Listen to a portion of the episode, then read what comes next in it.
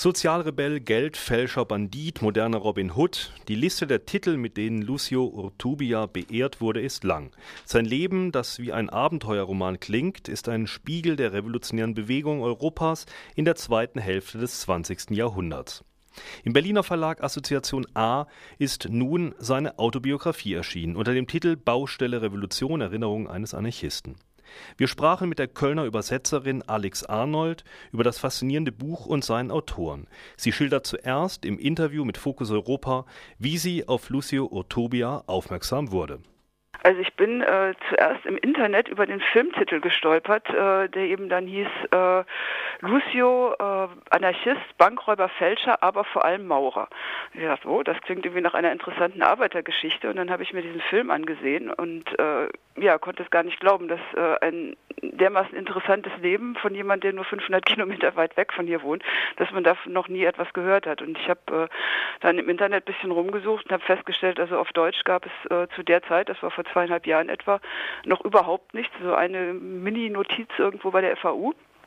Und äh, dann habe ich aber gesehen, es gab äh, eine Biografie von ihm auf Französisch und Spanisch. Und dann habe ich mir die besorgt und hatte schon äh, mit meiner Freundin Gabriele Schwab überlegt, äh, ob wir da nicht irgendeinem Verlag das vorschlagen könnten, das auf Deutsch rauszubringen. Ja, und dann kam ähm, die Autobiografie von Lucio raus. Und äh, ja, dann war natürlich klar, dass man dieses Buch übersetzt. Mhm. Ja, du hast ihn auch mehrere Male getroffen, zusammen mit der anderen Übersetzerin. Vielleicht versuchen wir uns mal so ein bisschen dem Leben von dem Lucio Turbia zu nähern nähern. Er ist ja 1931 geboren, hat also sozusagen jetzt die Hochphase des spanischen Bürgerkriegs äh, eher als Kind mitgekriegt, ist aber sehr stark ja anarchistisch geprägt. Äh, inwiefern wird das deutlich bei seiner Biografie?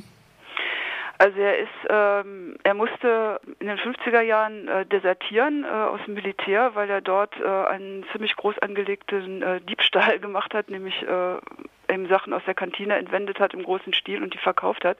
Und als äh, das rauskam, war er zum Glück gerade in Urlaub, äh, das hat ihm wohl das Leben gerettet und er ist dann sofort äh, nach Frankreich rübergegangen. Äh, das kannte er auch ganz gut, weil er vorher mit seinem Bruder schon im Schmuggelgeschäft tätig war. Also er kommt aus ganz armen Verhältnissen und äh, der Anfang seiner Karriere waren eben so Beschaffungsaktionen, um einfach äh, die Familie mit zu unterstützen. Er sagt selber immer, es ist mein Glück, dass ich arm geboren bin, denn dadurch hatte ich überhaupt keine Schwierigkeiten, den Respekt zu verlieren vor äh, dem Staat, dem Privateigentum der Kirche und jeglicher Autorität. Äh, er kam dann nach Paris äh, und ähm, mit dieser Grundhaltung hatte aber eigentlich jetzt noch keine Ideologie in dem Sinne. Ähm, hat dann angefangen auf dem Bau zu arbeiten und äh, hat dort äh, aus Katalonien ebenfalls spanische Migranten äh, kennengelernt und die haben ihn dann mit der CNT in Verbindung gebracht. sie haben ihn erst mal gefragt, äh, als sie sich so etwas kennengelernt hatten, ähm, so, was ist denn eigentlich deine politische Richtung? Und äh, Lucio hat ihnen dann gesagt, naja, ich bin Kommunist, weil er es so mitbekommen hatte, in Spanien alle, die gegen Franco waren, waren Kommunisten oder wurden als Kommunisten bezeichnet. Und diese anarchistischen Kollegen, die haben dann laut gelacht und haben gesagt, du bist doch kein Kommunist, du bist Anarchist. Und äh, haben ihn dann eben in die CNT eingeführt und äh, ja, da hat er dann eben auch das, äh, die ideologische Grundlage für seine Grundhaltung bekommen. Mhm.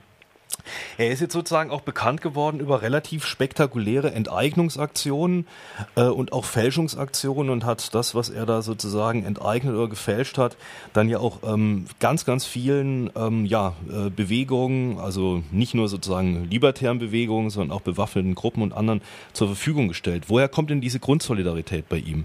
Ich denke, er ist einfach so. Ich kann das nicht anders sagen. Er, ähm, er hat eine, eine, sehr starke Moral, äh, dass er sagt, äh, ich will für eine bessere Welt kämpfen. Ich will das alles nicht für mich. Äh, ich will, dass es allen gut geht. Und äh, deswegen war für ihn bei diesen ganzen Enteignungsaktionen, die er dann eben in Paris gemacht hat oder auch in anderen Ländern, aber als er in Paris gewohnt hat, war für ihn immer klar, dieses viele, viele Geld, was er da äh, beschafft hat, das ist nicht für ihn selber, das ist für die Sache. Und sein ursprünglicher Antrieb war der Kampf gegen Franco, gegen den Frankismus gegen die Todesurteile, gegen die unsäglichen Zustände, die damals in Spanien geherrscht haben. Und äh, später hat er aber dann äh, eben auch Bewegungen äh, in aller Welt quasi unterstützt. Was war denn sozusagen die spektakulärste Aktion von Lucio? Also der größte Coup, den er gelandet hat, war sicher äh, die Scheckfälschung ähm, zum Nachteil der First National City Bank, also heute Citibank. Äh, die äh, dermaßen äh, gut und äh, groß angelegt war, dass äh, die Citibank äh, da schließlich äh, sich auf sehr weitgehende Kompromisse mit ihm einlassen musste.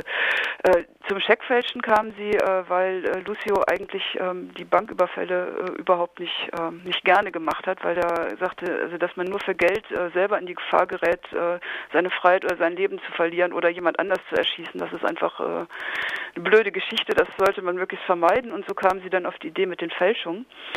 Und äh, das erste waren äh, Lohnchecks von, ähm, von äh, spanischen Banken, aber um eben auf der ganzen Welt, wo sie auch Kontakte hatten, äh, ähm, damit äh, bezahlen und das einlösen zu können, brauchten sie irgendwie eine US-Bank. Und so kamen sie auf die Citibank und äh, haben dann ja im ganz großen Stil deren Traveler-Checks nachgedruckt und die wirklich auf der ganzen Welt eingelöst. Und das hat solche Ausmaße angenommen, dass dann die die Citibank teilweise in den Filialen äh, keine Schecks mehr eingelöst haben, die äh, einen Wert von mehr als 10 Dollar hatten, was dann natürlich den Ruf dieser Bank äh, total geschädigt hat. Lucio ist 1980 äh, festgenommen worden mit einem Koffer voll gefälschter Schecks und äh, da sah es dann eigentlich sehr düster aus. er ist dann aber trotzdem nur ein halbes Jahr im Knast gewesen, weil ähm, also einerseits seine guten und prominenten Anwälte ziemlich geschickt waren und äh, es geschafft haben, da äh, eben nach der Frist der längsten Untersuchungshaft ihn äh, rauszuholen, indem sie äh, dann Verfahrensfehler nachgewiesen haben. Und äh, aus dem Gesamtverfahren ist er aber dann durch eine Verhandlung mit der Bank rausgekommen, weil eben, obwohl Lucio im Knast saß, also der vermutliche Kopf dieser ganzen Geschichte, äh, ging diese Scheck-Einlösung auf der ganzen Welt weiter und die konnten es nicht stoppen. Und dann sind die tatsächlich hingegangen und haben eine Verhandlung mit äh, dem Delinquenten aufgenommen und haben gesagt, äh, hier, wenn äh, du dafür sorgst, dass äh, diese Geschichte aufhört, dass hier keine weiteren Schecks mehr in Umlauf kommen, dann verzichten wir auf die Strafanzeige. Und äh, Lucia war dann sogar noch dreist genug zu sagen, ja gut, dann äh, brauchen wir aber nochmal eine Entschädigung. Und äh, also über die Höhe schweigt er sich aus, aber die war wohl auch nochmal erheblich. Also die Citibank ist dann tatsächlich darauf eingegangen, äh, ihm nochmal eine Entschädigung zu bezahlen im äh, Austausch gegen die Druckplatten und sein Versprechen, dass äh, diese Geschichte damit zu Ende ist. Ähm, insgesamt geht es da wohl um irgendwelche Summen von 15 oder 20 Millionen Dollar, die äh, Lucio damit der Citibank abgenommen und den Bewegungen zur Verfügung gestellt hat. Ja, hatte er da sowas wie ein Erfolgskonzept? Äh, er war einfach sehr verschwiegen. Er hat über die Sachen mit nur ganz, ganz wenigen Leuten geredet.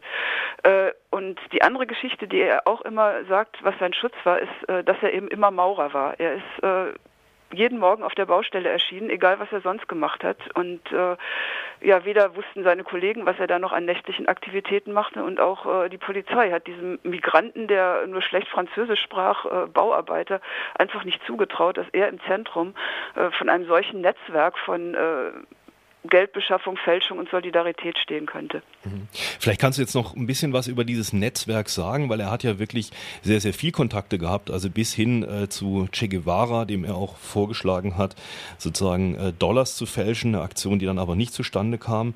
Ähm, also er war ja offensichtlich auch ein sehr umtriebiger ähm, Mensch. Ähm, sein Erster wirklich wichtiger Kontakt äh, war der legendäre Guerillero äh, Kiko Sabate, also einer der am meisten gesuchten Anarchisten in Spanien, der im Bürgerkrieg gekämpft hatte, aber dann auch später äh, weiter bewaffnet gegen den Frankismus gekämpft hat. Und äh, ja, von ihm hat er eigentlich so das ursprüngliche Handwerkszeug gelernt. Äh, so kam er dazu, dann eben selber auch Banküberfälle zu machen und äh, dieses Geld nach Spanien zu bringen, um damit die Familien von Gefangenen zu unterstützen oder den Kampf gegen Franco.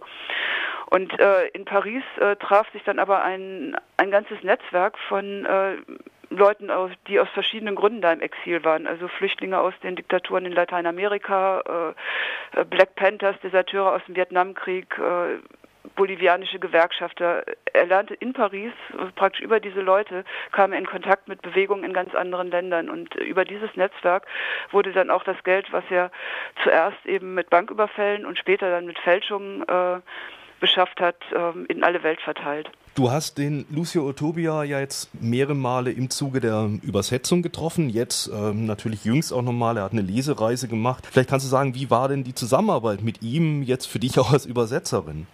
Also es war ein ähm, großartiges Projekt, das wirklich Spaß gemacht hat, genau dadurch, dass wir das Privileg hatten, äh, diesen Menschen kennenzulernen. Äh, es macht einfach Spaß, mit ihm Sachen zu machen, weil er äh, das, was auch aus dem Buch rauskommt, das ähm, das verbreitet er auch einfach diese Stimmung. Äh, man kann selbst in den aussichtslosen äh, Situationen, man kann immer noch irgendwas machen, man muss es nur anfangen.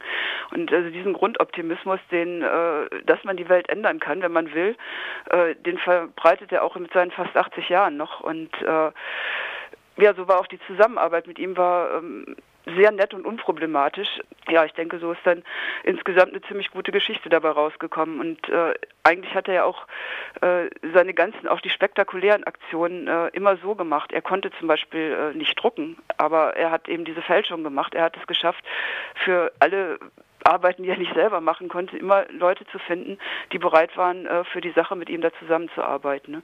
Und mit dem Buch eben genauso. Er schreibt mit der Hand, äh, schreibt der Blätter voll und dann ist er zu jemandem äh, gegangen, der, äh, ja, der mit äh, Worten und Schreibmaschine besser umgehen kann, hat gesagt, hier, das ist mein Leben, kannst du daraus ein Buch machen. Das war eben dieser katalanische Lektor, der äh, die ursprüngliche spanische Version dann äh, mit ihm zusammengestellt hat und ja, wir haben jetzt für die deutsche Version noch mal etwas weiter dran gebastelt, weil er hatte dann auch selber noch Themen, wo er sagte, die sind jetzt in dem ersten zu kurz gekommen, da möchte er noch was dazu schreiben und ja, so kamen dann auch noch weitere Kapitel jetzt für die deutsche Ausgabe dazu. Okay, äh, willst du vielleicht noch was sagen zu den weiteren Kapiteln, die jetzt speziell in der deutschen Ausgabe sind? Ähm, was brannte ihm da sozusagen unter den Nägeln?